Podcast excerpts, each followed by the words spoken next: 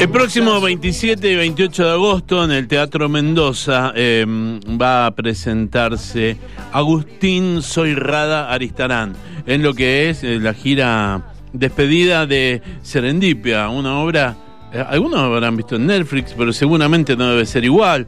O sí, o se- no sé, vamos a hablar con Agustín. Hola Agustín, Walter Gaso te saluda, ¿cómo te va? Hola Walter, buenas noches, ¿cómo estás? Muy bien, ¿vos cómo andás? Muy bien, bárbaro. Eh, muy contento que vamos para allá, para Mendoza. Muy. Escúchame, esto que estamos haciendo ahora, hace como dos años que no, no lo hacíamos, ni con Mendoza ni con nadie. Sí, sí, de hecho, sabés que hoy estaba haciendo una nota con un colega, no lo hablamos, Sí. pero yo estaba pensando en eso. Hace dos años que no hablo con medios del interior porque estoy por ir a su ciudad.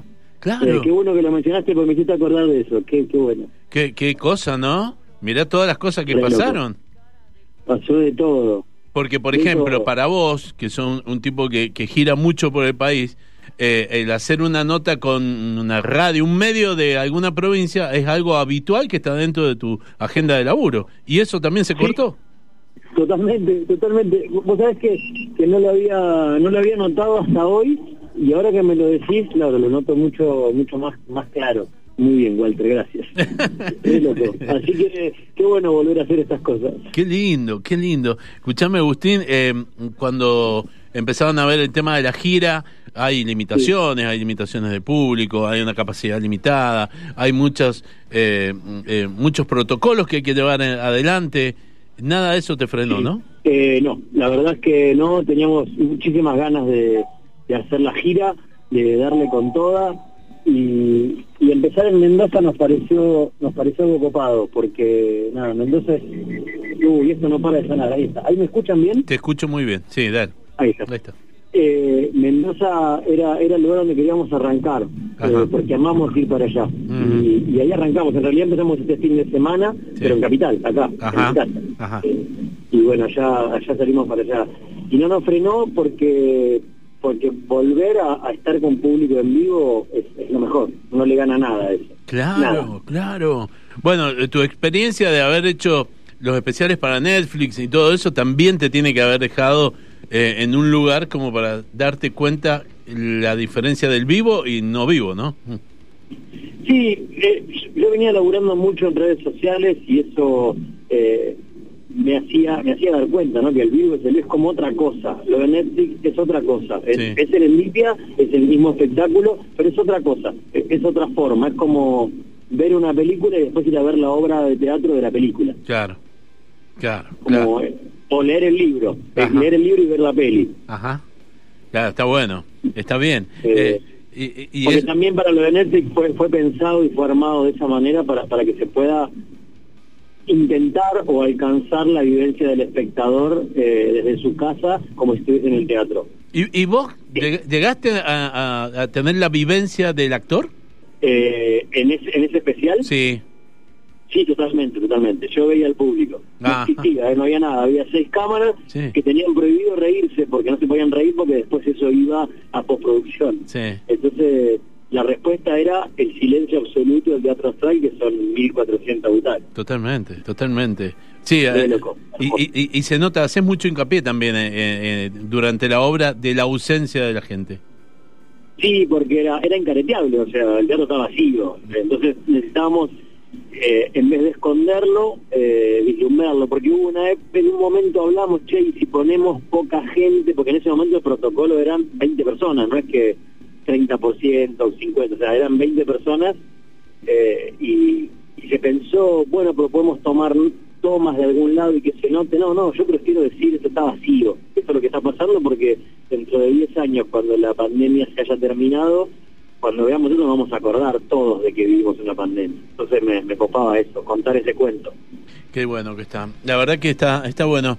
Eh, durante esta época de pandemia, donde tuvimos que guardarnos todos, eh, tu- ¿qué beta artística tuya fue la que salió más a la luz? ¿La del mago, la, La del músico? ¿Cuál? No, carpintería, la carpintería. ¿En serio?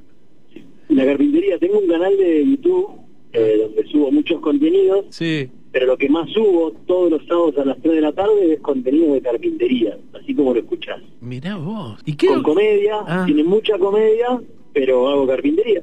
Carpintería. hay, un hay un mega auspiciante que es Bosch Sí. y otras marcas que me acompañan y hacemos un programa de media hora de carpintería ahí, Ajá. que es bien, bien absurdo y tiene mucha comedia porque yo no soy un buen carpintero, Sí. pero me gusta hacer cosas.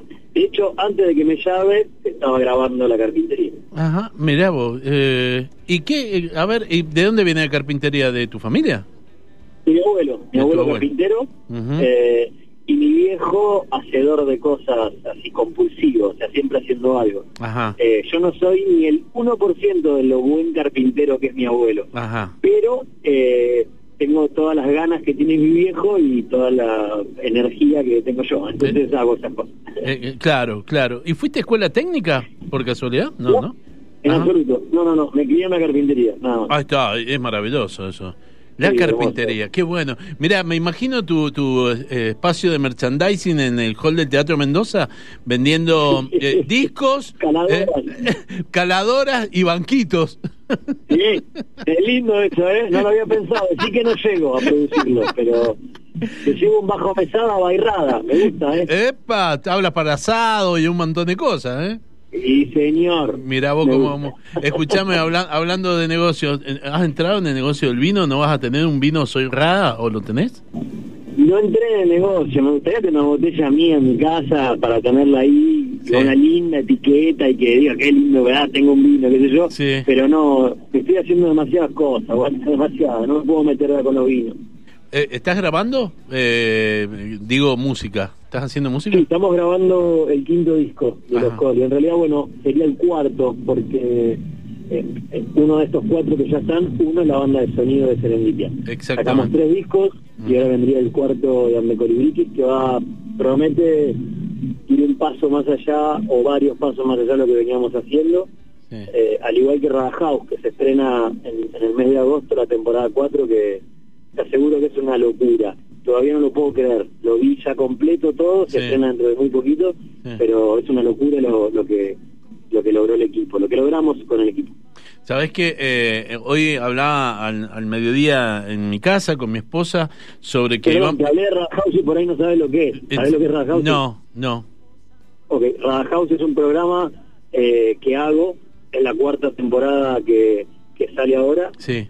Programa donde invito gente que admiro mucho a conversar a mi casa. Ah, mirá qué maravilla. Pasó Pergolini, Sí. Ginóbili, Abel Pinto, Lali Espósito, Nico Vázquez, Darío Barassi, un montón de gente que admiro muchísimo y los invito a mi casa, los invito a comer, está la banda de Coribriquis Sí. eh, y hay una conversación muy descontracturada porque justamente es en mi casa, en mi casa real. Está bien. En Acá- esta cuarta temporada eh, la rompe toda.